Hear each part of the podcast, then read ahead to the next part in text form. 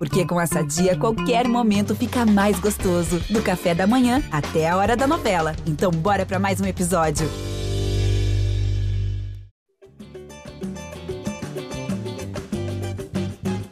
Alô, você ligado no GE Flamengo, podcast dedicado a todo torcedor rubro-negro.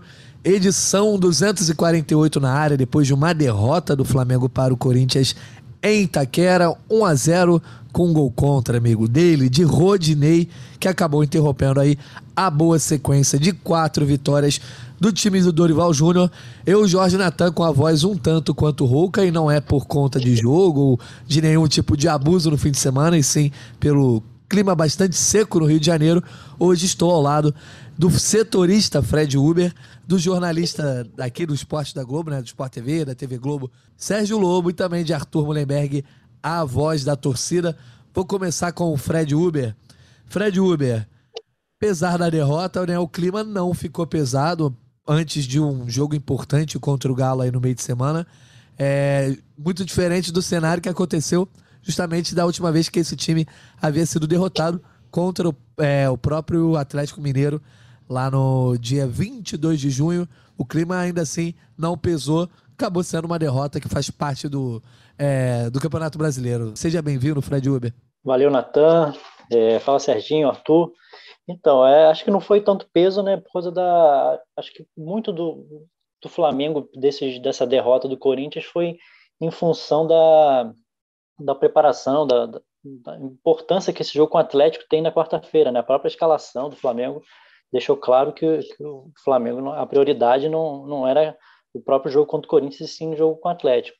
Acabou sendo decidido num, num erro individual ali do, do, do Rodinei, um gol contra, né? Que achei que até foi um misto ali de, de azar com um erro técnico, né? erro de é, um vacilo do Rodinei, mas assim, Corinthians também produziu pouquíssimo durante o jogo, apesar de um Flamengo bastante modificado, é, sem muita, muito poder ofensivo, achei que o Corinthians também produziu muito pouco. Era um jogo para 0 a 0 mas aí teve o lance do Rodinei, que acabou decidindo tudo. A tem muita coisa para gente, a gente é, falar disso aí, mas acho que o Flamengo às vezes dá um, uns, uns recados estranhos né, em relação ao Campeonato Brasileiro. Acho que o jogo contra o Santos fazia muito mais sentido é, mesclar o time do que do que nesse jogo contra o Corinthians. Acho que o Flamengo perdeu uma boa oportunidade de somar três pontos e, e ter uma vitória, assim, dar um ânimo maior, tanto para o jogo com o Atlético e tanto para o jogo da, contra o próprio Corinthians pela Libertadores. Boa, a gente vai falar ainda bastante aí sobre as escolhas do Dorival Júnior, chamando aqui o Sérgio Lobo, né, o Serginho, conhecido aqui da nossa redação, que tem uma longa história aí de cobertura do Flamengo, do futebol carioca no geral. Sérgio Lobo, seja bem-vindo aqui ao podcast É Flamengo. Quero saber de você se você concorda com o Fred Uber, né? Se o Flamengo perdeu a chance de somar pontos importantes, embora seja um jogo que sim, todo mundo já estava muito com a mente no Maracanã na próxima quarta-feira contra o Galo. Seja bem-vindo, Serginho. Valeu, Natan. Um abraço para você, um abraço aí para o Fred, para o Arthur, velho amigo de longa data. É, eu concordo, sim, eu concordo com o Fred. Eu, assim, é, eu vi basicamente o jogo que ele também viu. É, a única coisa que eu tenho em dúvida, e aí eu estava fazendo é, uma, uma lembrança dos últimos jogos, né? Os últimos jogos e as últimas vitórias do Flamengo em relação aos poupados pelo Dorival ontem, é que, por exemplo, o Everton Ribeiro, em termos de minutagem, ele, o Pedro, por exemplo, ficaram no banco, eles estavam jogando com uma sequência os últimos jogos. E aí eu acho que eles foram retirados do time exatamente por conta, porque, obviamente, a cabeça está toda voltada para o jogo de depois de amanhã, né? Contra o Atlético Mineiro. Eu acho que foi nesse sentido que, por exemplo, esses dois jogadores é, foram poupados da partida. Né? O Gabriel a gente sabe que é fominha, joga todas mesmo, ele não, não é muito a dele ficar de fora do jogo, ficar no banco esperando, apesar de que aconteceu na Vila Belmiro contra o Santos. Mas é exatamente isso. Se você for olhar o jogo, o Cássio foi o destaque da partida. Saiu como melhor em campo. O Santos fez uma defesa lá depois, já que o Corinthians, inclusive, já tinha vencido por já estava vencendo por 1 a 0. Então, assim, é, é, o Flamengo criou oportunidades, mesmo com um time ali é, alternativo, com muitos desfalques. O Arrascaeta sequer viajou, né, com, com a lombalgia e tudo mais. E foi um jogo, como disse bem o, o, o Fred, era para no máximo, no barato, ter um empate. O Flamengo poderia ter realmente ganho a partida. ferimentos leves por conta da rodada, né? Porque o Palmeiras não descolou, empatou, é, Atlético São Paulo também, times né, que estão na frente. O Inter, que joga hoje, é quem realmente pode se afastar um pouquinho mais, ficar ali no grupo dos quatro primeiros, mas tá ali. É, não teve nenhum problema maior também. O Flamengo perdeu muitas posições, não teve isso também em relação à tabela, não. É, é, digamos que é, dá para recuperar, né? principalmente agora, olhando para frente. O Flamengo vai ter Curitiba e Juventude, infelizmente não vai ser no Rio de Janeiro, serão jogos que deverão ser confirmados para Brasília, mas é, é, eu acho que são três pontos. Tudo bem, o Flamengo poderia ter realmente ter vencido o Corinthians ontem, ou pelo menos empatado, mas são recuperáveis. Boa, Serginho. Chamando aqui então o Arthur Mullenberg, nossa voz da torcida, o senhor voz da torcida. Arthur, por falar em torcida, parece que a galera ontem entrou num modo mais compreensivo, que nem sempre é, o torcedor, seja de qual clube for, acaba apresentando. Muitos já pensando nessa quarta-feira. Ninguém quer implantar crise, criticar o Dorival, o jogador ABC, justamente que na quarta-feira o Flamengo tem um jogo que já está ansiando desde semana passada, né? O jogo da volta contra o Galo na Copa do Brasil. Então, assim, tropeçou, levanta e segue em frente. É isso o clima, Arthur? Grande Natão, um abraço para você, meu amigo, um abraço para o Fred e para o Serginho. Muito tempo que eu não falo com ele, que bacana. Meu amigo, em o jogo de ontem, ele permite que nós usemos uma das frases mais cretinas do futebol com, com verdade, que é o Flamengo perdeu para si mesmo. Né? Porque o, Corinthians, meu pai, ia ficar ali três horas jogando com a gente e não ia nem chutar gol. A gente viu que o time tem uma tremenda dificuldade em ser ofensivo, em conseguir transformar a posse de bola em ataque. O Flamengo tinha tudo para ganhar. Não ganhou porque o Rodinei é pereba, e isso acontece quando você tem o pereba no elenco, né? Ele entra em campo, tudo pode acontecer, né? Agora, porra, cara, por que, que a gente foi com o time misto, galera? Eu não consigo compreender isso. Me parece que o, o, o Dorival, com a anuência de toda a nação, inclusive minha, resolveu poupar para o jogo de quarta, que realmente é muito mais importante. Mas o Campeonato Brasileiro é tão superiormente. Cara, ele, o Campeonato Brasileiro, ele é mais. Tecnicamente, ele é superior a, a Libertadores. A prova está aí nos finalistas, né? quem está indo para as quartas de final. Então, eu acho que a gente não deveria entrar nesse barato que é aquela coisa do Renato Gaúcho, que a gente criticou muito em 2021. Dorival fez isso ontem, eu não sei. Hoje em dia a gente convive com um mistério, né? um novo mistério do futebol, né? aquela instância misteriosa que a gente não sabe, que é a fisiologia. A fisiologia é uma ditadura. Ela toma decisões que nós, simples mortais, não entendemos. Né? Por que, que o cara jogar 15 minutos num jogo, ele não pode jogar no outro, e aí entra com 5, enfim, não importa. Na hora que a água bateu na bunda, Dorival botou os caras, que estavam teoricamente sendo poupados. Não resolveu nada. Então, foi difícil, não foi uma, uma, uma, jornada bacana do Flamengo. Poderia ter ganho o jogo, acho que com alguma facilidade até, se tivesse um time um pouquinho mais organizado. Não aconteceu, perdemos no vacilo. E a única coisa boa, até falei isso no vídeo, cara, a única coisa boa é que deu uma refreada no Oba-Oba, né? Oba-Oba estava já começando a tomar conta de grandes porções da nação, mas depois dessa, olha, meu irmão, futebol, camisas grandes, jogos fora, é, torcidas também tão apaixonadas contra do Flamengo. Então a gente tem que ficar esperto e acho que aumenta dez vezes a responsabilidade para o jogo de quarta-feira. Se nós tivéssemos é, é, falado fazer previsões do passado é muito fácil, mas se a gente tivesse ganho o jogo ontem, uma, um, mau, um mau resultado na quarta-feira não seria tão catastrófico. Agora, se não passar, meu irmão, vai ser crise na Gávea bonita, reforçada, musculosa. E a vida é assim, o Flamengo é isso, a gente convive com esse ambiente o tempo todo. É crise na Gávea ou rumo a toque. A gente está agora no meio desses dois, esse, desses dois estados físicos. Vamos ver o que, que vai acontecer quarta-feira. Pois é, mais tarde a gente vai falar aí bastante sobre esse jogo contra o Galo. O Fred Uber, é, o Arthur Mullenberg falou sobre isso e você já tinha dito lá no começo do, do seu comentário sobre as escolhas do Dorival. Ah, será que tinha que entrar com o time tão mudado, tão modificado assim? E aí eu vou retomar algo que o Caê Mota sempre fala aqui. Quando a gente diz que o Dorival não deveria ter poupado tanto o time, talvez a gente não esteja é, retomando algo que é querer abraçar todas as competições ao mesmo tempo, podendo ficar sem nenhuma, porque assim eu acho que seria pior se o Dorival manda a campo, um, Arrasca, um Arrascaeta, no caso, nem viajou, mas sei lá, bota o time todo titular ali, né? Gabigol, Arrascaeta, se fosse o caso. É... E aí perde um jogador, que pode ser, inclusive, o caso do Rodrigo Caio. Perdeu um jogador importante para quarta-feira. A gente não estaria criticando mais o Dorival por isso do que o fato dele ter poupado e perdido um jogo, amigo, que é contra o Corinthians. O Corinthians hoje é o segundo colocado e fora de casa, na, na no estádio adversário. Então, apesar de ter sido uma chance desperdiçada pelo que foi o jogo, a escolha do Dorival, você acha que não era a mais natural possível? É, assim, assim por exemplo, a do, acho que quando tem um motivo claro, como teve o Arrascaeta, enfim, eu acho que aí, ok, tudo bem, mas acho que, é, por exemplo, o caso do Pedro, pegar ele como exemplo, um cara que está começando a ganhar espaço, está ganhando entrosamento com o Gabriel, é, eu acho que valeria a pena, por exemplo, colocar ele.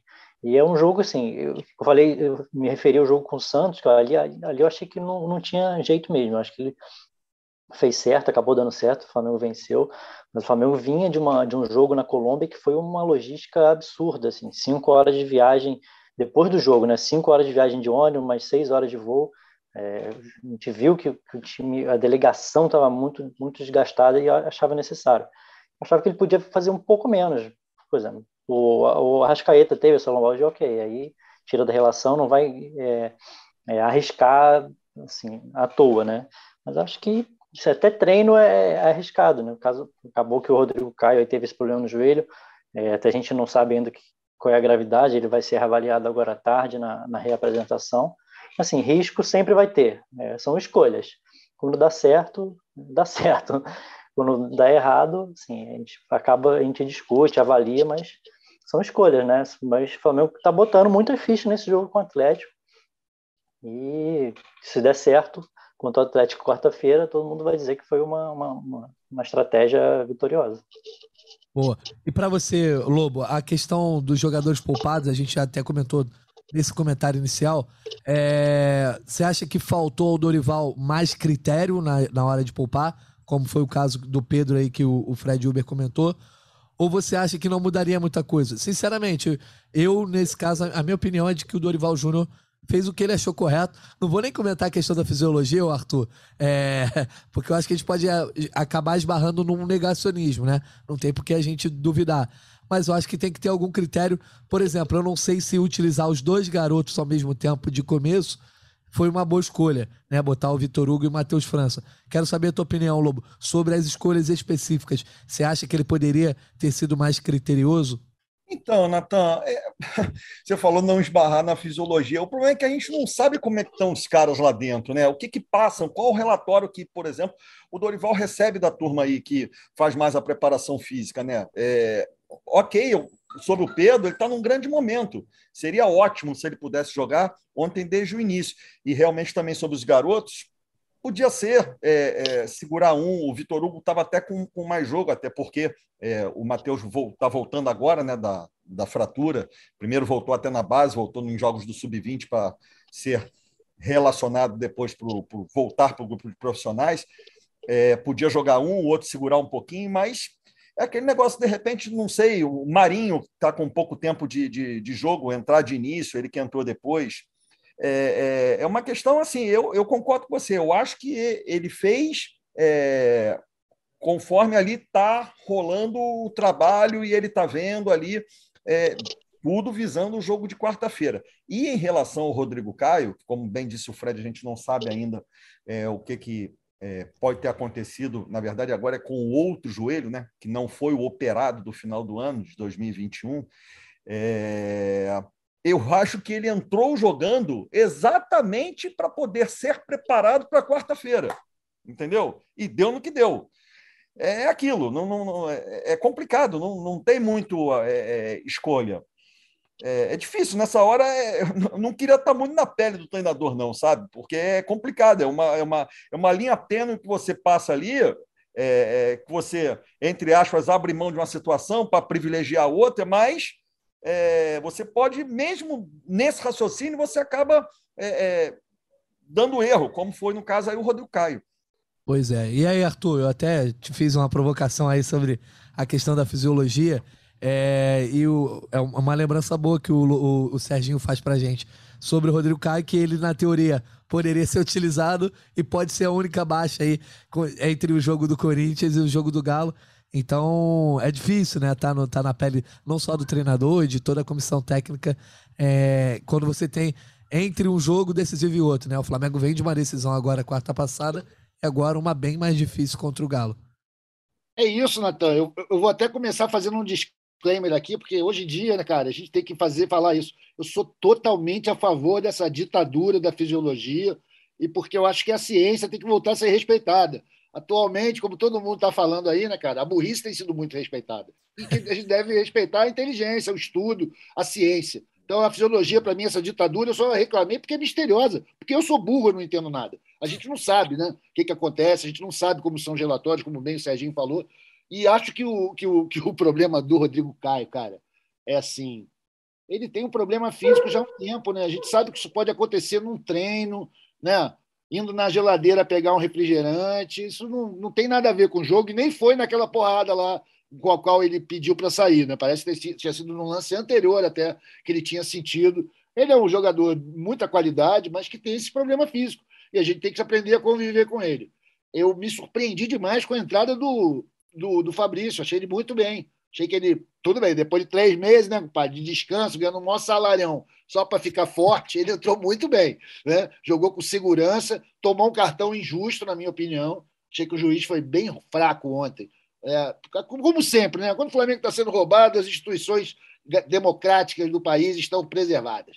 É, é, o, é o hábito. Ontem tudo foi errado. O cara nem o desconto deu direito para gente. Pô. Tinha 200 paradas do jogo, o cara deu um minuto de, desconto, de, de acréscimo. Então, enfim, eu acho que o Flamengo está certo em privilegiar essa competição. O Caí sempre traz essa problemática, né? Ah, a gente quer os três, fica sem nenhum. É um risco, cara. Mas a torcida do Flamengo, a nossa tradição, o nosso peso atônico, não permite que a gente escolha uma, ah, não, vamos aqui, é porque isso significa admitir incapacidade. Eu não consigo visualizar um Flamengo institucionalmente admitindo que é incapaz, sabe? Vai sempre tentar tudo. Infelizmente, a gente é, somos vítimas da nossa grandeza. Eu prefiro o Flamengo fazendo o que deve ser feito, entendeu? E não sendo pragmático, ah, não, a gente deixou para lá a Libertadores porque é muito difícil, ou deixamos para lá o brasileiro. Ainda mais, compadre, que ainda estamos na 16 rodada. Você não pode largar um campeonato de 38 rodadas na 16 rodada e falar ah, não, já não estamos mais brigando. Então, me preocupa muito quando a gente começa a prestigiar uma, uma, uma competição em detrimento da outra. Mas o jogo de quarta-feira é tão importante, tem uma rivalidade nacional, tem toda uma bronca que precisa ser sempre reafirmada, né? acho que está certo, não tem jeito. E não podemos esquecer que o Dorival chegou agora no Flamengo, meu irmão. Ele ainda está em período de testes. Né? Ele não está nos braços da torcida ainda, nem a própria diretoria tem dado carta branca para ele nas declarações. Então, tá certo, vamos embora. É, é o dele que está na reta, né, irmão? A gente tem que compreender. Boa.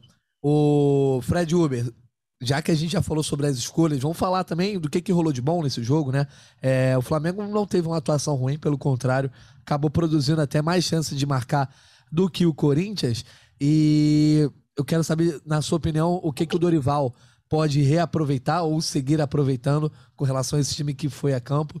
É, Para quem não acompanhou, o time foi com Santos, Rodinei, Fabrício Bruno, Rodrigo Caio e Ayrton. É, Thiago Maia, João Gomes, Vitor Hugo, Matheus França, Vitinho e Gabigol. No segundo tempo entraram. No segundo tempo não, né? Rodrigo Caio saiu já com 20 e poucos minutos. Entraram Gustavo Henrique, Marinho, Ribeiro, Pedro e Lázaro. É, o que, que te chama a atenção aí, Fred Uber? De que o Dorival pode continuar é, aproveitando. Eu já vou dar aqui destaque de minha parte. Eu acho que a dupla Thiago Maia e João Gomes vem se mostrando uma dupla que vai funcionando muito bem nesse meio de campo com o Thiago Maia fazendo mais essa função do desarme e o João Gomes pisando muito na área ontem, né? Ontem ele até atrapalhou o Gabigol em determinado lance. João Gomes cada vez mais solto.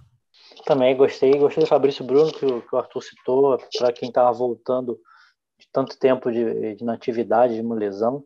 Achei que ele teve uma atuação séria. Acho que ele, ele é um, é um gosta de simplificar. Eu acho que isso aí foi uma, uma boa, boa característica dele, ele simplifica bastante é forte, é muito rápido, bom na, no um contra um.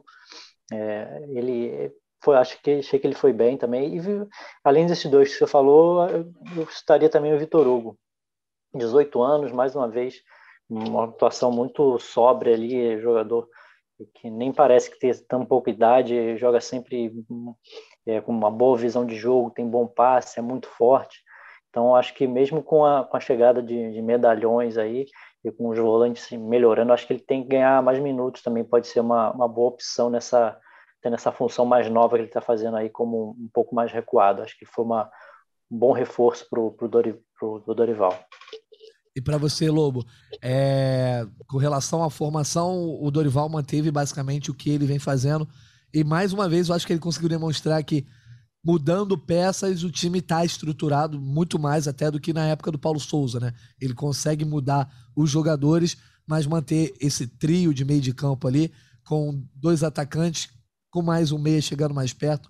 Ontem acabou sendo o Matheus França, quando geralmente é o Arrascaeta eu acho que pelo menos a espinha dorsal o Dorival tem conseguido manter muito bem e mesmo com a derrota, a atuação do Flamengo acho que demonstra isso, né?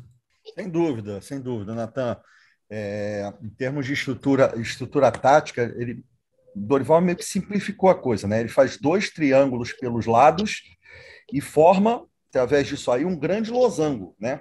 Com esses dois triângulos, quer dizer, é, são três de um lado, três do outro, formando seis aí, que dá um grande losango, contando ali depois com os caras que jogam na frente. Né? No caso, estou falando do time com o Pedro e o Gabriel, que deve ser a dupla que vai enfrentar o Atlético na próxima quarta-feira. Só um adendo em relação é, a João Gomes e Thiago Maia, que eu percebo, é, que eu acho que quando o Vidal estiver apto para entrar nesse time, que eu não sei quando, né? É, o que, que vai acontecer? O Flamengo perdeu é, uma bola funda, uma bola profunda, um, um, virada de jogo. O Thiago Maia faz isso muito bem, mas eu acho que ainda está faltando alguma coisa é, para ele e para o João, porque, por exemplo, ontem, se a gente olhar o início do jogo, o Flamengo teve muita, mas muita dificuldade na saída de bola. O Corinthians botou a marcação lá em cima, né, pressionando o Flamengo, e o Flamengo teve muito problema para sair para sair jogando. Estava normalmente quebrando bola, ou com os zagueiros, ou com o próprio Santos. Então eu acho que é, tanto o João quanto o Thiago juntos eles têm que fazer esse aprimoramento, porque eu acho até que o Atlético, em algum momento, vai fazer isso que o Corinthians fez ontem, porque fez no jogo lá em Belo Horizonte. Entendeu? Forçar a saída de bola do Flamengo. Eu sei que a gente vai falar do jogo contra o Galo daqui a pouquinho, mas eu acho que é, é uma situação que esses dois eles têm ainda é, que aperfeiçoar um pouquinho, o que não acontecia quando o Andreas estava no time, porque o Andreas tem essa questão mais de, de mobilidade e também da bola mais profunda, até mesmo é, é, no arrisco dessa bola. Ele arriscava às vezes, podia até dar errado, mas como ele era um jogador de, de muita precisão e, e, a bola de um, de um refino trato da bola, ele, ele, é, essa bola era uma bola que a turma da zaga tinha para saída de bola com ele, entendeu? É, é, o que eu vejo em relação ao João. Agora, é, uma coisa que eu me pego, e não é de hoje, em relação ao João Gomes, voltando a falar dele, é que eu acho ele ainda um jogador, é, e isso é uma questão talvez até da idade, de ímpeto, né? Eu acho ele um jogador, em determinados momentos, violento. Você vê que ele ontem recebeu um cartão amarelo, num lance lá com o Roger Guedes, já quase no final do jogo. Né? Então, é, é enfim, eu, eu, eu acho que isso é uma coisa, isso é uma coisa conversada, né? Próprio Dorival Júnior pode conversar com ele aos poucos, porque ele recentemente, inclusive, ficou fora de duas da viagem, né? Que o Flamengo fez para jogar Libertadores lá na Colômbia, em Ibagué, e depois no jogo contra o Santos, porque está suspenso das duas partidas por três cartões amarelos. Então é uma coisa que ele tem que começar a ver isso, porque ele é muito jovem, enfim, dá para. É, é aquela coisa que dá para ainda ser adequado no, no futebol dele, entendeu, Natan? Boa. O, é, Arthur, estão passando a régua aí sobre esse jogo contra o Corinthians. É, acaba entrando. É, no lugar do, do Rodrigo Caio, acaba entrando o Gustavo Henrique e ele, mais uma vez, eu acho que acaba deixando em aberto qual será a zaga titular do Flamengo. Que tudo bem, na frente se muda muito mais o time. A zaga geralmente tem um núcleo mais duro ao longo da temporada, principalmente para os grandes jogos. Entra o Gustavo Henrique nessa partida no lugar do, do Rodrigo Caio. Então ele poupa o Léo Pereira e o Davi Luiz. E o Fabrício Bruno, a gente até já comentou, teve uma boa atuação. Você acha que para quarta-feira que vem a gente deve ver mais uma vez Davi Luiz e Léo Pereira? Vai depender da opinião da situação do Rodrigo Caio. E qual é a tua opinião, Arthur, sobre isso, já que a gente sabe que você não é o maior fã do Davi Luiz? Cara, olha só, a, presença do, a entrada do, do Gustavo Henrique é a maior prova de que rolou aquela poupada no time, né? O cara tá, pô, Gustavo Henrique entrar no jogo, irmão, na boa, ele está completamente descartado entre os, os, os, jogadores confiáveis da defesa. O Serginho falou muito bem sobre a nossa dificuldade em saída com a bola. Acho que é um reflexo também da saída do Arão, que apesar de não estar tá faz... não fazendo uma grande temporada, ele tem uma saída de bola mais segura. Os primeiros cinco minutos, o Flamengo insistiu dez vezes pela esquerda, com o nosso amigo Beijinho, e aí o Lucas errou todas. Né? A bola voltou de graça ou foi para lateral. Isso para você ver que nem cogitaram sair com o Rodinei do outro lado. Então a gente estava muito prejudicado ontem ali na saída de bola. Talvez fosse um jogo para o Felipe Luiz, mas ele deve estar sendo poupado justamente para o Atlético. E que faz todo sentido pela idade do cara e pela condição física dele. Acho que faz muito sentido poupar um cara desse para um grande jogo. Mas, cara, zaga, para mim é o seguinte: lógico, no caso de ter Rodrigo Caio, é Rodrigo Caio e, na minha opinião, Léo Pereira. É, é, é a zaga que está funcionando mais sério, mais certa até agora. Davi Luiz passa a ser uma possibilidade se não tem o nosso amigo Rodrigo Caio. Fabrício Bruno veio bem, voltou bem, né? Está no, no jogo. Temos o Pablo, que tem aquelas deficiências dele que a gente já vinha reparando há muito tempo. É complicado essa defesa do Flamengo aí, cara, porque olha só, já começa na lateral, né? Como é que faz? O cara jogou aquele jogão lá contra o Tolima e muita gente falou: pô, o Rodinei é craque, dá para ele a camisa. Não é assim, cara. Ele não é craque, ele é pereba. Ele tem bons momentos, ele é um cara voluntarioso, ele é um cara de jogo físico muito bom, ele é confiante, mas ele erra muito. Ele erra muito. Eu, tenho bastante medo dele na lateral, essas coisas acontecem direto. Mateuzinho, de repente, é a nossa saída por ali. Acho que a defesa é o grande problema do Dorival e ele vai resolver isso provavelmente com um treino só, né, cara? Dependendo do veredito da fisiologia. Torcer para o Flamengo, cara. A gente só pode fazer isso. Torcer para o Flamengo e ver o que, que vai acontecer. Eu, já que a gente está passando na regra no jogo, eu queria só fazer um destaque aqui para o Vitor Hugo, que, pô, como vocês já falaram aí, jogou muito, moleque, mas jogando fora da posição, com muita segurança. Parece que sempre jogou ali. Achei ele mais consciente, mais tranquilo no jogo do que o João. João ainda carregando um pouco a bola demais, mas é o, é o estilo dele, e também com esse excesso de voluntarismo né, que rende cartões. Mas ele tem um péssimo exemplo no time titular, que é o Gabigol. Né? Então, o de cartão, questão disciplinar lá no nosso grupo precisa ser cuidada com um pouquinho mais de atenção pelo professor, ou seja lá qual é a estrutura que o clube tem para trabalhar um pouco a cabeça da rapaziada, que esse monte de cartão em jogos decisivos custa muito caro. A galera que gosta de apostar pode sempre apostar em cartão do João Gomes, que dificilmente não dá green. Fala aí, Uber. Queria levantar uma, um ponto aqui que eu fiquei curioso assistindo ao jogo. Parecia que o Pedro estava jogando, a posição do, do Gabigol parecia que, com, que ele estava jogando da mesma forma que ele estava quando o Pedro estava. Eu achei ele muito aberto. E às vezes o França, que faz, fazendo um, um falso 9 ali, eu achei que foi não, não rendeu muito bem, não. Ele ficou mais uma vez muito longe do gol. Eu acho que quando o Pedro não está não tá em campo, acho que o Gabigol tinha que ser um cara mais de referência do que, do que ele foi quando esse jogo contra o Corinthians.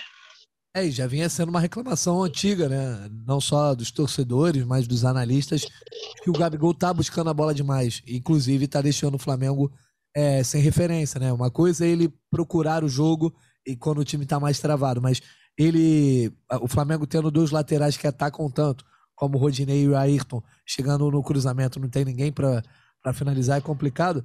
Eu quero ouvir só a tua opinião, Fred Uber, para a gente só dar mais uma rodada aqui, jogo rápido sobre a partida. Não deixar de falar do Rodinei, que acabou sendo né, é, um, dos nomes aí mais falados do fim de semana. É, é, é um, um, gol, né, uma falha que mancha um pouco esse bom momento dele, mas você ainda acha que ele continua de titular, que ele deve seguir, ou chegou a vez de novo do Mateuzinho? Só espero que o Flamengo não volte aos tempos de Rodinei e Pará, né? Que sempre o melhor é que é. estava no banco de reservas. Pois é, mas é muito por aí mesmo. Mas assim, eu, eu acho que pelo que ele conseguiu desempenhar nos últimos jogos, eu acho que ele merece esse créditozinho aí para iniciar o jogo contra o Galo. Até porque o Mateuzinho também não vinha uma, uma grande fase, é, tem, tem dificuldade para fazer essa marcação e um dos pontos fortes do, do Atlético é a subida do Arana, jogadas pelas pontas. Eu acho que o Mateuzinho tem, teve, mostrou muita dificuldade. Eu acho que diante do, desse cenário, senão que eu acho que o Rodinei tem que ser o cara intocável, longe disso. Mas eu acho que para esse jogo eu manteria o, o Rodinei.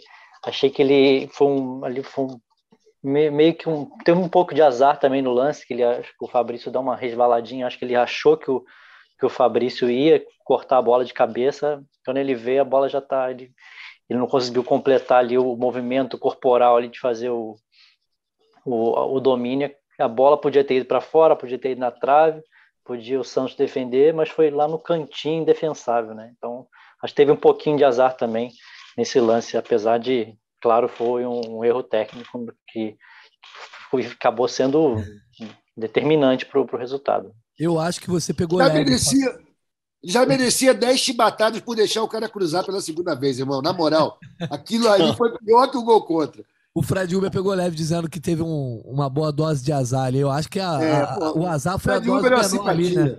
Mas eu quero ver, então, o Sérgio Lobo e Arthur Mullenberg, a opinião de vocês sobre essa lateral direita, não só sobre o lance do Rodinei. Então, o, o, eu, vou, eu, vou, falar um negócio aqui. É, eu acho os dois limitados.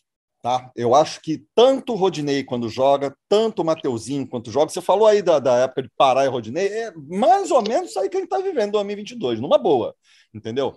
É, eu, eu acho que os dois têm limitações, só que eu acho que, por exemplo, o Rodinei, por ser um jogador mais impetuoso atacando, eu acho que dos pés dele saem situações que podem ser é, originárias para um bom rendimento do time do meio para frente. Ok que ele tem problemas defensivos, e aí o Mateuzinho também tem. Então, assim, ele ganha, digamos, um ponto em relação ao Mateuzinho, na minha opinião, em relação ao ataque, do meio para frente. E ontem eu estou exatamente com o que o Fred falou. Eu acho que foi uma fatalidade o lance. O próprio Fabrício Bruno, inclusive, depois do jogo, lá na Zona Mista, ele falou isso, que ele dá uma casca na bola e essa casca, tudo bem, que aí o movimento, no caso do pé do Rodinei, foi um movimento errado. Por quê?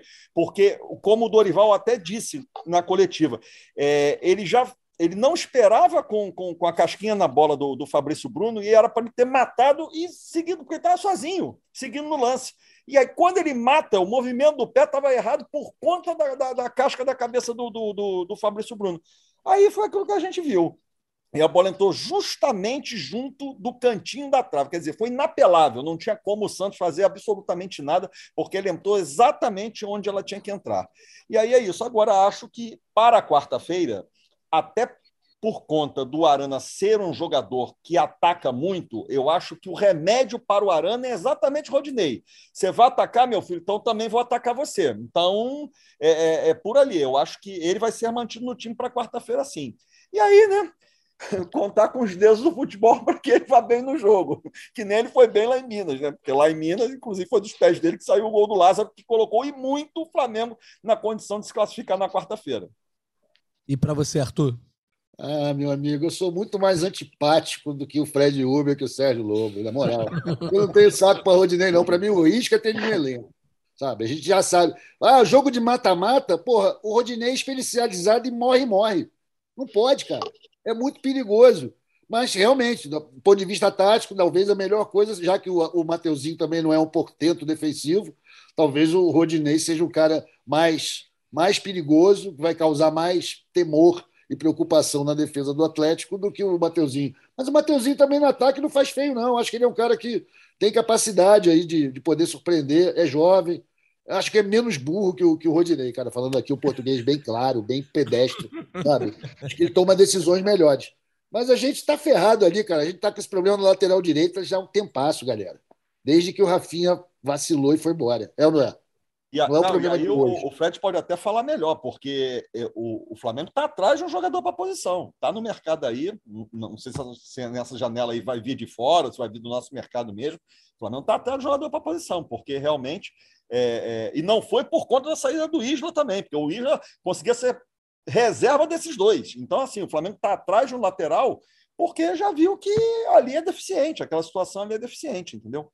É, não sei se é. Se, se, se, é. Eu, eu, não sei se esse jogo mudou muito a percepção, mas assim, eu não, eu não via como, não sentia assim como uma prioridade, assim. Sentisse uma, se aparecesse uma oportunidade boa, esse, essa história do Montiel aí, pelo que foi dito, assim, nunca foi nada concreto. Acho que partiu muito mais de, de, de rede social, de, de torcida fazer campanha do que realmente tem sido uma negociação. Não vejo como não sinto assim de conversando com o pessoal do Flamengo como uma prioridade. Se, é, pintar uma oportunidade, aí ok. Até porque para as quartas de final da Libertadores tem três vagas para inscrição, inscrição, né? Já tem dois nomes certos e o Flamengo ainda negocia, negocia com o Endel e o Wallace. Então, se contratar esses quatro, aí um deles já vai ficar fora das quartas de final da Libertadores. Pois é, essa informação tinha sido trazida por vocês, que é bem importante. Não adianta trazer reforços em excesso nesse momento, às vezes até a necessidade, mas se você não vai conseguir utilizá-los utilizá-los nas duas Copas aí, é, ou pelo menos na Copa Libertadores. Falando em temporada, futuro da temporada, Flamengo, só para dar a classificação aqui, o Flamengo é o nono colocado hoje, com 21, estacionado aí, geralmente entre esse fim da primeira metade da tabela e ali abaixo do G6. Hoje a distância para o Palmeiras é de 9, a gente já tinha comentado aqui, o Palmeiras acabou é, empatando com o Fortaleza sem gols. E a gente está na 16 rodada, mais dois jogos aí para fechar o turno contra Coritiba, no Mané Garrincha, e Juventude. Juventude já tem local definido, Fred Uber? Brasília. Brasília Só também. falta a confirmação assim oficial, mas tudo Entendi. indica que os dois próximos jogos de brasileiro sejam Brasília. É, eu, dei, eu, dei, uma entradinha aqui no site para ver, e a CBF já confirmou, já está ah, alterado. Ah, já. Os então já está oficial. Já está oficial, já está oficializado sim. E, e são do, é, 21 o Flamengo tem, né, o Natan? Isso. Então, assim, é, são dois jogos para o Flamengo pular para 27 pontos, né? São dois jogos em casa contra times que estão ali patinando. Juventude está na zona do rebaixamento. E o Curitiba patina muito, faz bons jogos normalmente dentro de casa. Quando sai de Curitiba é, é, é complicado. Então, são duas partidas aí para o Flamengo fazer seis pontos e dar um salto na tabela. E Juventude então com, com Everton ainda. Cebolinha. Né? É, o quê? é, exatamente, tem isso também. Juventude com Everton Cebolinha, de dia 20. E Vidal, a ideia é ser também, mas aí eu, eu prefiro ser mais cauteloso, né? até pelo, diante do viajando para a Itália, viajando para o Chile, faltam, tem assinar, faltam, né? faltam nove dias para o jogo, então eu, tem que fazer um mínimo de pré-temporada. É, mas olha é. só, então, só para aqui, jogo rápido também. Mira ainda o título, Flamengo deve mirar o título, passando ou não passando do Galo? É para quem é essa? Quem quiser subir é para os três. Ah, Flamengo tem obrigação de mirar o brasileiro, cara. Ainda tá na 16 rodada. Como é que tu vai jogar toalha agora? Tá maluco, pô? Ainda tem 19 jogos no segundo turno lá para fazer. E o Flamengo, cara, o Campeonato Brasileiro é a competição mais importante do continente. Não é a Libertadores, é o Campeonato Brasileiro. É a mais disputada, a mais competitiva, do nível técnico mais alto. O Flamengo tem a obrigação de lutar até o fim com essa parada. Não tem essa, não. Tem também, tem, tem que até o fim, até é, brasileiro é importantíssimo, como o Arthur falou, independente do que acontecer é, quarta-feira, mesmo se o Flamengo conseguir eliminar o Galo, acho que não pode virar as costas para o brasileiro, tem que fazer uma, um planejamento bem firme, assim, não é que tem que colocar todos os jogadores, os mesmos jogadores em todos os jogos, de todas as competições, mas fazer, eu acho que uma, um, essa rotação do elenco, uma mais ser mais mais pensada no sentido de não fazer como coisa com o Corinthians, botar dois jogadores de 18 anos ali para ser titular, apesar de ser dois excelentes jogadores que podem se virar craques, mas assim, é, é, dá uma desfigurada no time, né? Porque falta ali falta um encaixe de, deles com o restante do, do elenco. O próprio Vitinho, né, que jogador que mais uma vez não conseguiu, apesar de ter tido talvez a melhor chance do Flamengo, assim, de produtividade, é, de criar chance para o time, assim, não, foi, não teve uma partida boa novamente, na minha opinião. Quer falar alguma coisa briga. sobre isso, Lobo? Não, então, o Flamengo eu acho que sim, briga pelo título. Eu acho que, que, tem tempo, tem tempo ainda. Eu acho que é, quem está rendendo, o Palmeiras já está aí, já já tem gente dizendo que está patinando e tudo porque jogou com, com o time titular e não venceu, né? Os últimos três jogos aí do Campeonato Brasileiro, empatou com o Havaí, empatou ontem com Fortaleza e havia perdido em casa para o Atlético Paranaense. E é o líder do campeonato. Então, assim, deixou, jogou fora aí quatro, sete pontos nas últimas três rodadas. Então, é, é, foi o que eu falei, são dois jogos agora que o Flamengo dá uma coladinha ali naquele grupo de cima. Ok que eles vão jogar também, mas é, um empate ali, outro acolá, é, é, são, são seis pontos para que chegue aonde a turma, o pelotão da frente, digamos, está situado e dali em diante, meu amigo, é continuar jogando em bom ritmo e, como bem lembrou o Arthur, não abrir mão, não abdicar do Campeonato Brasileiro. Não tem que abdicar nada. Tá certo. Então, vamos virar a chave aqui para falar da próxima quarta-feira, um jogo que todo mundo já estava com muita ansiedade, a gente até comentou no último podcast que contra o Tolima, já na reta final do jogo, é, a torcida do Flamengo já direcionava seus cantos e, e, e todo o seu ímpeto para esse jogo de quarta, apesar de ter o Corinthians nesse meio, nesse meio, nesse intervalo de tempo aí, né? É, o Flamengo precisa vencer no Maracanã. Primeiro jogo 2 a 1 um para o Galo, lá no Mineirão. O Lázaro acabou fazendo o gol ali que salvou o Flamengo, pelo menos, chegar mais animado para essa partida. E chega num clima de, de que os próprios torcedores vão fazer um barulho diferente, né? Promete-se um clima diferente no Maracanã, talvez um pouco mais até de hostilidade, é, no bom sentido, né? De, nunca fazendo apologia à violência aqui. E o Gabigol já tinha falado sobre o clima virar um inferno para o Galo, a torcida abraçou o discurso na quarta passada e até o Marcos Braz já deu uma declaração no mesmo sentido. Flamengo chega para quarta-feira aí, Fred Uber, é, com o Rodrigo Caio em dúvida, pelo menos agora que a gente está gravando aqui no meio da tarde de segunda-feira. Mais algum problema para o Flamengo resolver até quarta-feira? Alguma expectativa sobre boa notícia? Ou é esse o time? Tem expectativa de que o time seja basicamente igual ao que jogou contra o Tolima na quarta passada? É, a tendência é essa, né? Com a volta do, do Arrascaeta, que foi poupado aí, estava com essa lombalgia. Vamos ver como, se o Mateuzinho, se vai ser opção ou não. Estava com a amidalite.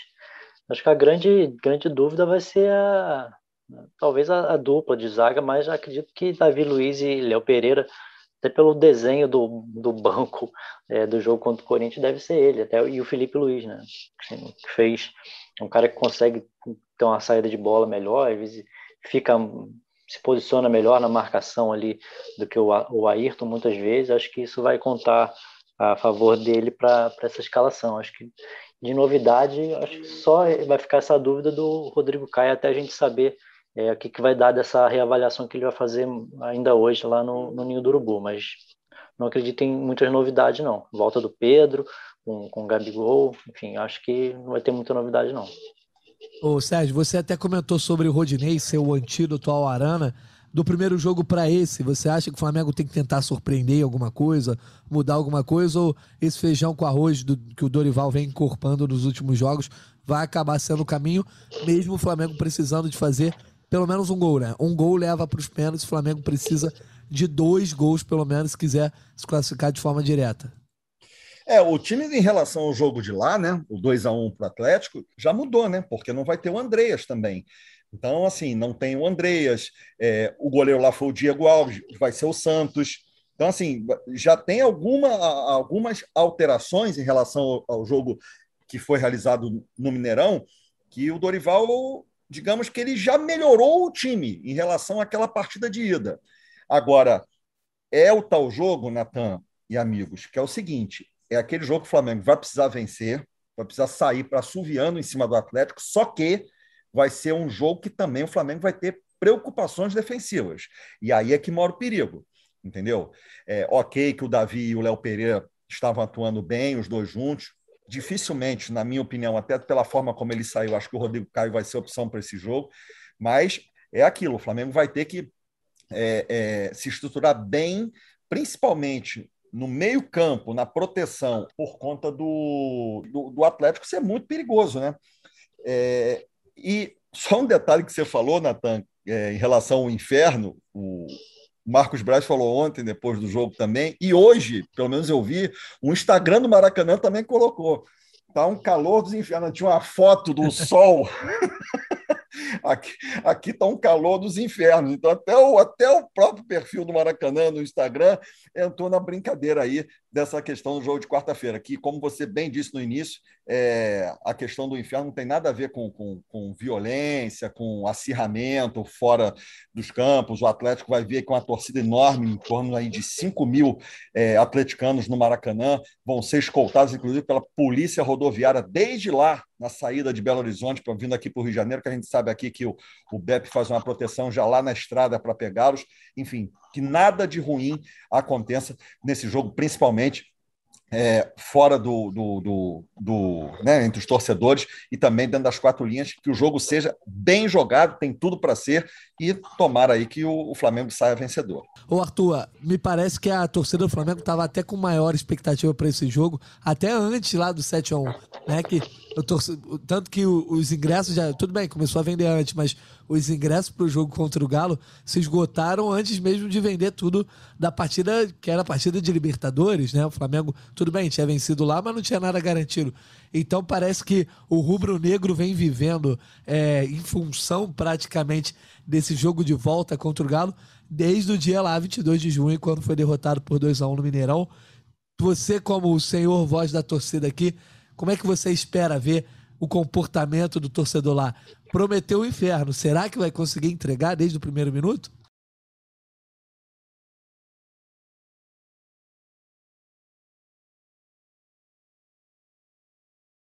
Ah, cara, é muito relativo isso, né? Porque para muita gente o que é o inferno, para outros não é, tá tranquilo. Às vezes a, a, os críticos de torcida, que são muitos também. Sommelier, sommelier. Dizer, é, sommelier, né? Os caras costumam dizer que a torcida do Flamengo canta pouco. É uma crítica que, pô, para mim não faz sentido nenhum. O que acontece é que a gente tem muitas torcidas, é uma torcida muito criativa e que tem toda hora uma música diferente rolando ao mesmo tempo. Então a gente às vezes dá essa impressão de que há o que tem é uma cacofonia, não é o silêncio. Mas a torcida do Flamengo, cara, também é uma torcida que busca é como capital, né? Vai sempre onde é mais fácil. E um jogo com o Atlético, pela história, pelo todo o currículo aqui, a folha corrida desse, desse, desse embate, é sempre, na maior parte das vezes, favorável ao Flamengo. Então é natural que o torcedor, pô, ah, contra o Atlético eu vou que o Flamengo vai ganhar. Né? É isso que vem acontecendo há muitos anos já. Então, aqui no Maracanã é um placar muito difícil a gente perder deles aqui. Espero que não, se, não aconteça nunca mais na, na história, mas a gente vai muito confiante para o jogo contra o Atlético. Por isso que é normal, acho que sair logo, vender tudo, esgotar. E a pilha toda em cima deles é muito boa, porque a torcida do Atlético chora, né, irmão? Reclama muito. Ela é muito vulnerável à provocação da torcida do Flamengo. Isso aí, cara, quando o cara não gosta do apelido, aí que a galera cai no apelido, né? Você vê, a diretoria do Atlético está reclamando até com o Mineirão. Tudo dói para eles. Então a gente tem que aproveitar. Eles não estão num momento maravilhoso, né? Eles têm um técnico também que está contestado até agora, estão em baixa. A gente tem que ir para cima deles. O momento é esse. Uma vitória que certamente vai dar muita moral também para o brasileiro, se a gente conseguir. E eu tenho esperança que a gente vai conseguir sim, cara. Vejo o Flamengo mais animicamente bem preparado que o Atlético nesse momento. Agora, se não jogar bola, não vai adiantar nada essa animação toda, né? Então vamos em frente, vamos no sapatinho neurótico, que é muito difícil mesmo é um jogo cada vez mais duro, vale muita grana, tem muitos interesses paralelos e o Flamengo precisa manter-se vivo nessa competição também, enquanto não descola no brasileiro, enquanto não dispara rumo ao topo da tabela, a gente precisa manter todos os jogos vivos. E aí a Copa do Brasil fundamental. Tira o Atlético, vai ser bom demais, eu vou ficar muito amarradão. É, o Atlético. Natan, vai lá, vai lá, Fred.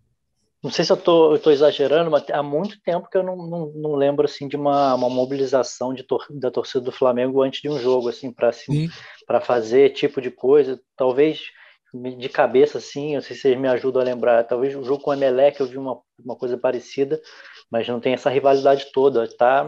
Quanto o Grêmio vai... teve, eu acho, com a semifinal de 2019. A semifinal foi também. bacana mesmo, foi bacana. O pessoal. É animou. É, foi, foi bacana. Esse, é, sim, mas vai ter um monte... o jogo de ida que foi aqui, né? Enquanto o Grêmio foi a volta, realmente. Isso, o jogo da volta. Isso lá essa... foi um a um. É, isso. O Emelec teve essa chave, essa coisa toda, né? De vamos virar, mas contra o Grêmio também teve uma boa mobilização. Mas segue aí, Fred. é porque vai ter muita coisa diferente, assim, em vez de mobilização da torcida, vai ter até coisas que não que não vão, em tese não são, em tese não, não, não são permitidas como sinalizadores. Então fala baixo, hein, Fred? É, fala baixo. É, a entrada do, do, do, time em campo é, vai ser diferente, vai ser um negócio que para quem vai para o Maracanã vai ser uma, acho que vai ser uma experiência é, diferente, assim, vai ter antes do jogo, vão ter balões, vão ter, vão ter muitas coisas que a torcida está preparando para fazer um, um, ambiente bem, bem diferente. Aí eu não digo nem hostil, é de, é de incentivo ao próprio Flamengo, não de, de hostilidade ao Atlético. Eu acho que é, é muito mais é, faz muito mais efeito você incentivar o seu time do que se eu xingar um Hulk, por exemplo. Tanto que xingar, por exemplo, o Gabigol adora ser xingado.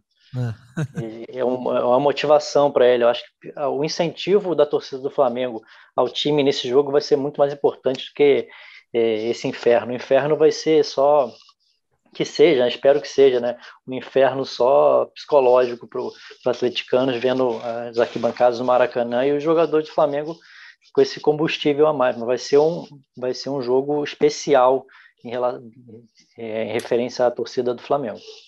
Não, nesse campo do autoelogio, da autoexaltação, a torcida do Flamengo é referência mundial, né, cara? Se for por essa linha, é, assusta tanto quanto não é violento, é bem legal. Acho que o Fred mandou na, na, na lata nisso daí. Quando a torcida do Flamengo está fazendo festa para si mesmo, né? como aqueles aeroflás, aquele tipo de coisa que a gente faz com uma espontaneidade, com amor à camisa mesmo, a coisa de partir, fazer parte de, de, uma, de uma nação. Isso aí é a coisa mais legal da torcida do Flamengo e tá esse clima, isso está bem bacana. Dito isso tudo, então, vamos para os nossos palpites. Começa aí, Fred Uber. Qual o seu palpite para esse jogo de quarta-feira? E se falar que é 1x0, 2x1, tem que falar quem vai tem passar. Pênalti, né? Então, acho que vai ser 2x1 Flamengo e Flamengo classificado nos pênaltis. Olha aí. Você quer matar o torcedor do coração? Beleza. Fred Uber vai de 2x1. Você, Lobo? Flamengo 3x1. 3x1 pro Flamengo, então nem precisa do, do Santos pegar pênalti, precisa de nada disso, né? Não, não precisa e vamos para o próximo sorteio da Copa do Brasil. Boa, isso aí, sorteio para definir as quartas de final. Para você, Arthur Mullenberg. É 2 a 0 pro Mengão, não tem pênalti, vamos dormir cedo, quinta-feira tem que trabalhar, porra. Vou ser obrigado a te copiar, Arthur. Eu estava aqui já querendo ir de 2 a 0 também. Acho que é um placar que de repente, dessa vez a zaga do Flamengo não leva gol, né, Arthur? Os últimos jogos aí tá complicado. Mas, pelo menos garante. Depois a gente vê aí o palpite do Caimota, do Fred Gomes. Sobre. Vamos falar aqui, obviamente, de uma parte que não seria tão agradável para a torcida, mas Flamengo caindo, não nem falando de ser derrotado, ah, mas não conseguiu vencer o Galo ou venceu e caiu nos pênaltis. É, o quanto vocês imaginam que impacta a temporada e esse bom momento do bom trabalho do Dorival até agora? Sua opinião, Fred Uber?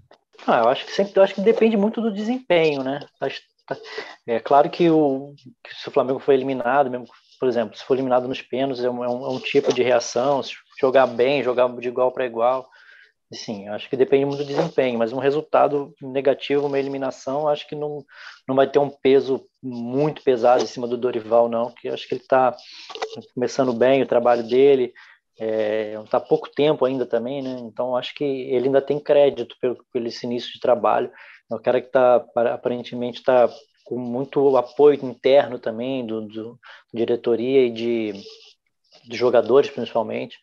Acho que não seria um impacto enorme assim, não. Principalmente quando, enquanto ainda tiver chances de título na temporada, Libertadores aí, e acho que vai conseguir manter um, um nível mínimo ali, de, pelo menos de tranquilidade em caso de, de, de, de desclassificação. Mas tô, minha aposta é que isso não vai acontecer, não. Acho que o Flamengo vai se classificar.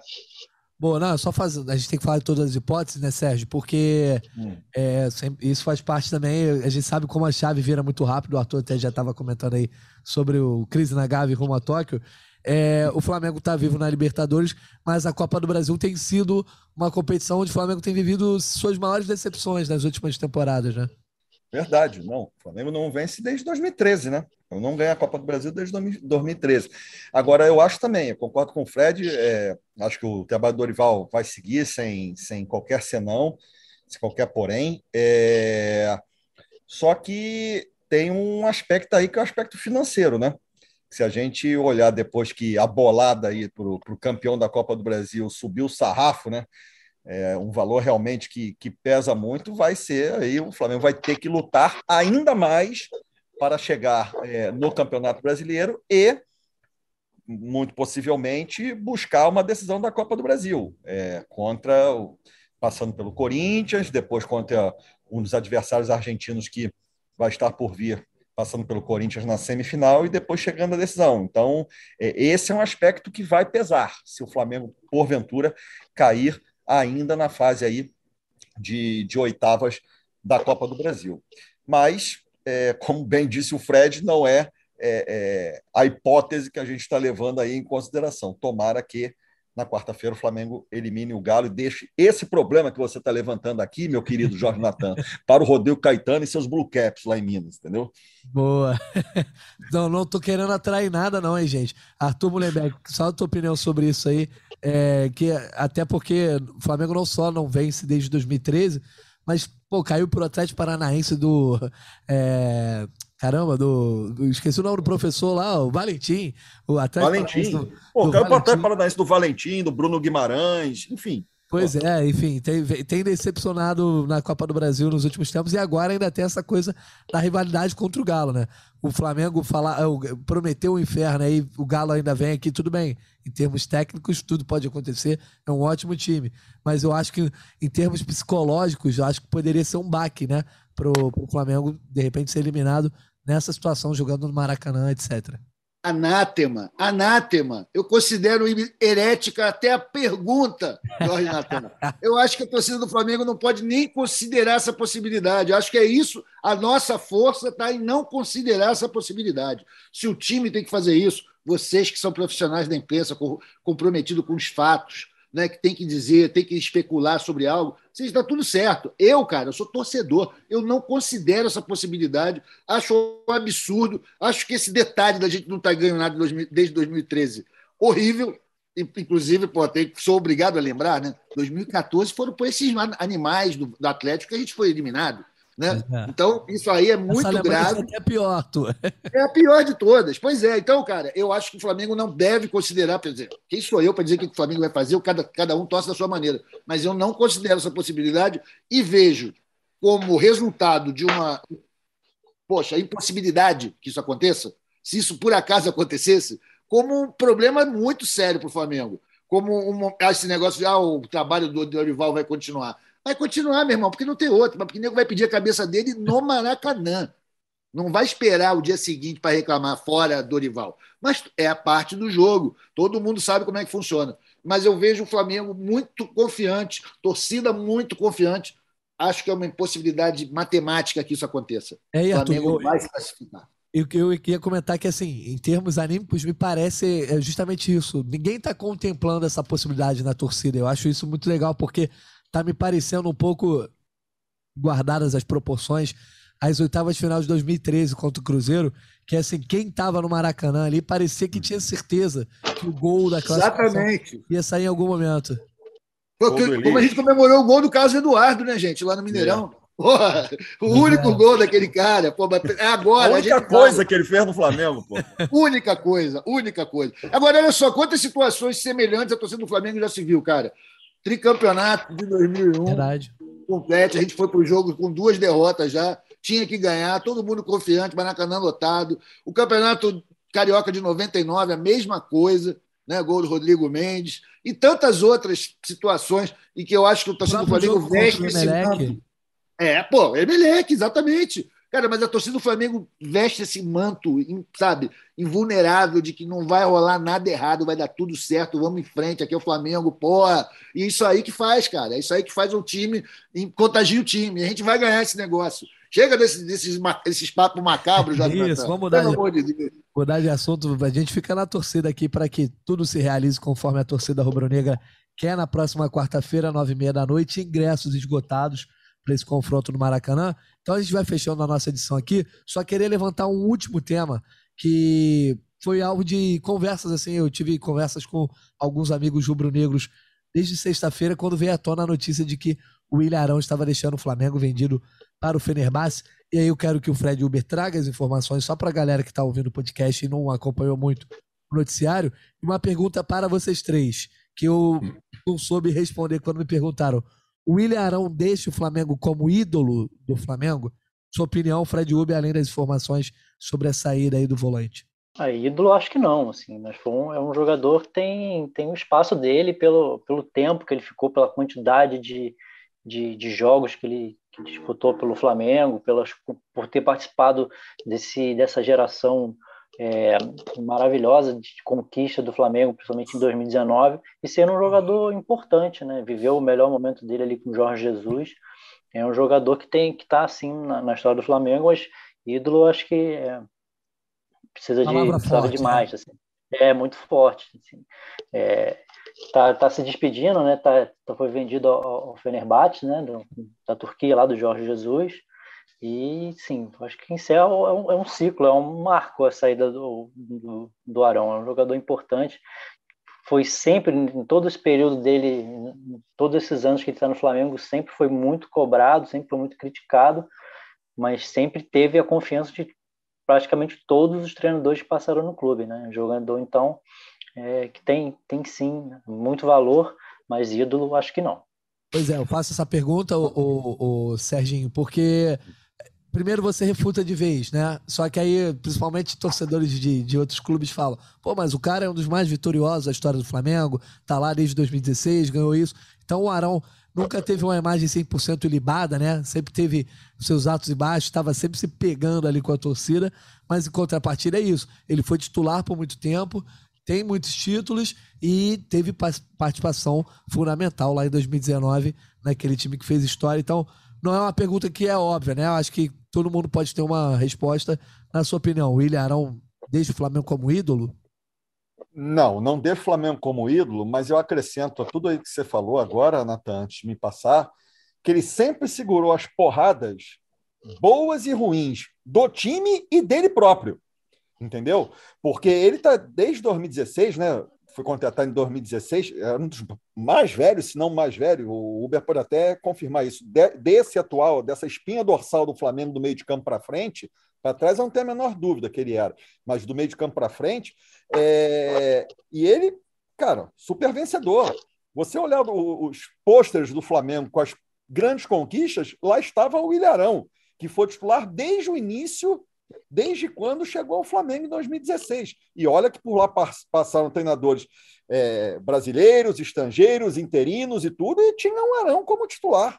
Entendeu? Então, assim, ele criou um, um, lastro dentro do clube, uma história dentro do clube, que é, é, ele ajudou muito ao Flamengo, e o Flamengo, obviamente, ajudou muito ele.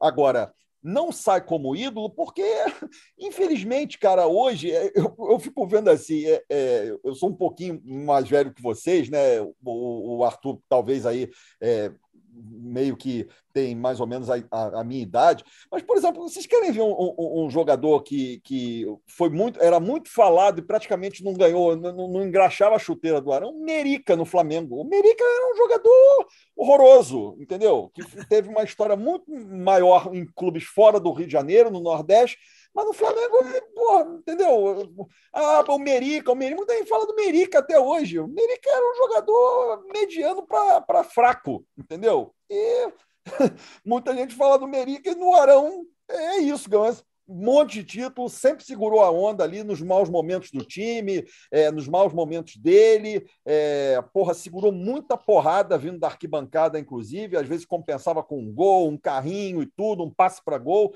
Mas deixa o Flamengo aí dessa forma que sem idolatria, mas eu considero ele é, um dos jogadores que mais contribuíram para a grande fase que o Flamengo teve aí nesses últimos anos. É assim que eu vejo o Arão, o, o Natan. Boa. E para você, Arthur, a gente sabe que você, né, às vezes, pega no, pega no pé de alguns jogadores, como voz da torcida, você tem toda a liberdade para isso. Tua, teu recado final para o William Arão, que agora se despede do Flamengo depois de seis anos aí, é, mais de seis anos, na verdade, no clube. Cara, eu vou, vou falar um negócio aqui. O Arão é um cara que ele representa muita coisa no Flamengo. Eu posso ter tido o saco pegado no pé dele várias vezes, ele teve uma trajetória que começou de uma forma muito bonita, né, cara? Que o cara brigou com o Botafogo para vir para o Flamengo.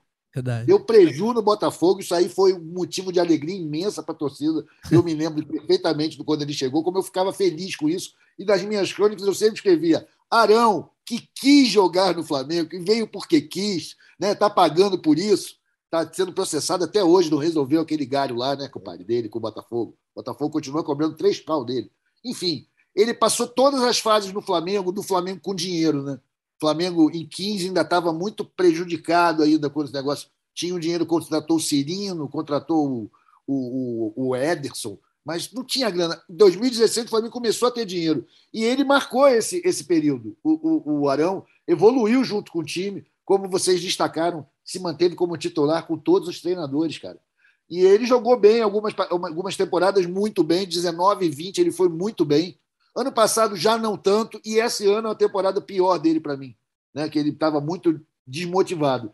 E eu fiquei verdadeiramente feliz dele, aos 30 anos, no jogador da idade dele, conseguir ir para a Europa, ainda que seja uma Europa periférica, mas mostra o quanto ele confia no Jorge Jesus e o Jorge Jesus confia nele. Eu espero que ele tenha sucesso lá, cara, que ele faça uma carreira bonita. Eu sou grato a ele. A questão da idolatria é pessoal, né? Cada um tem os seus ídolos, não dá para eu não me meto nisso daí, cada um escolhe seus ídolos.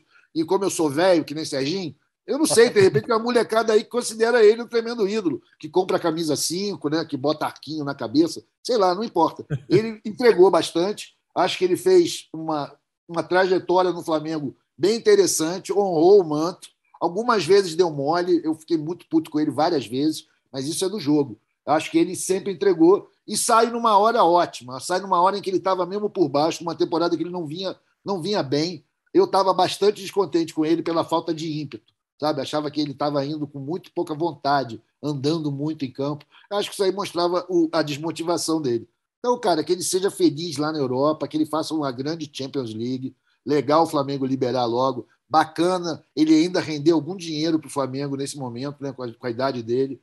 E que ele seja feliz, cara. Eu não chamo ele de ídolo, porque meus ídolos são, pô, muito antigos. Então tá tudo certo. Mas eu acho que ele foi um bom jogador do Flamengo, eu não tenho o menor recalque e desejo ganhar de sorte de verdade. É Ô, isso. Natan, só para complementar, uma Libertadores, dois brasileiros, quatro cariocas, né?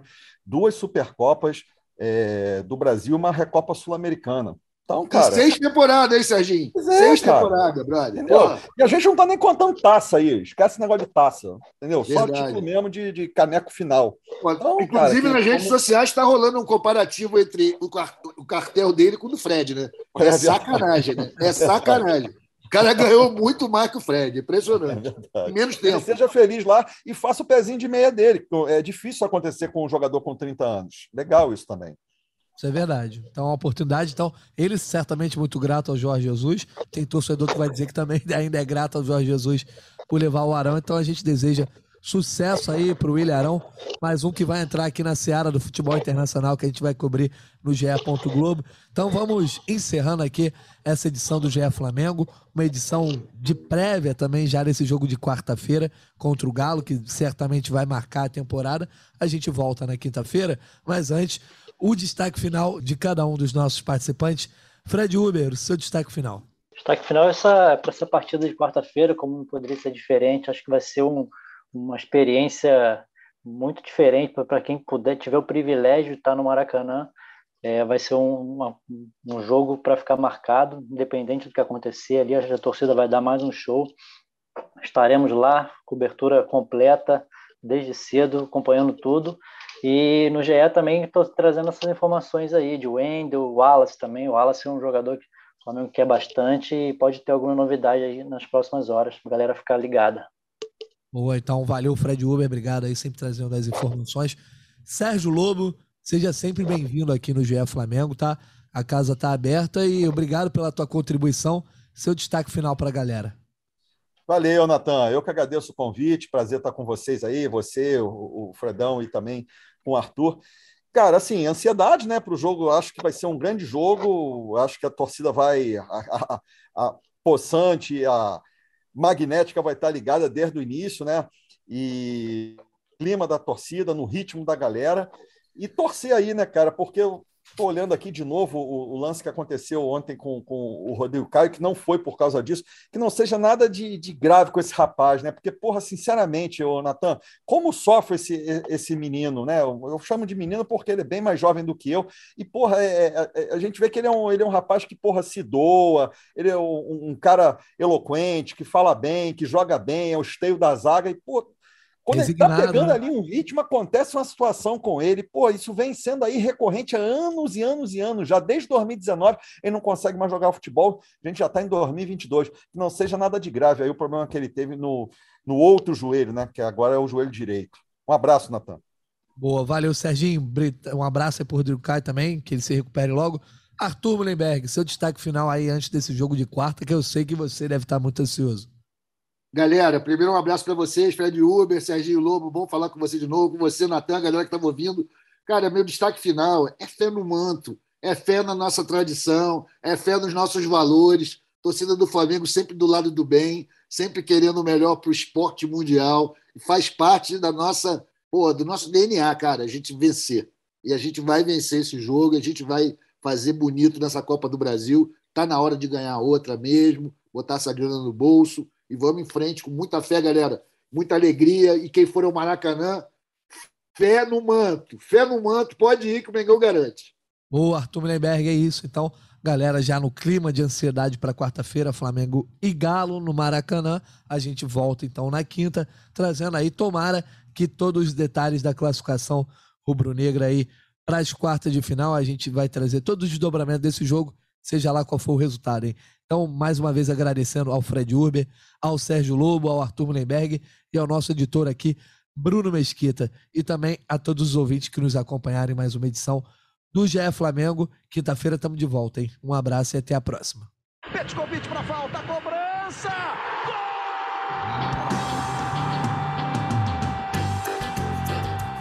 É o GE Flamengo.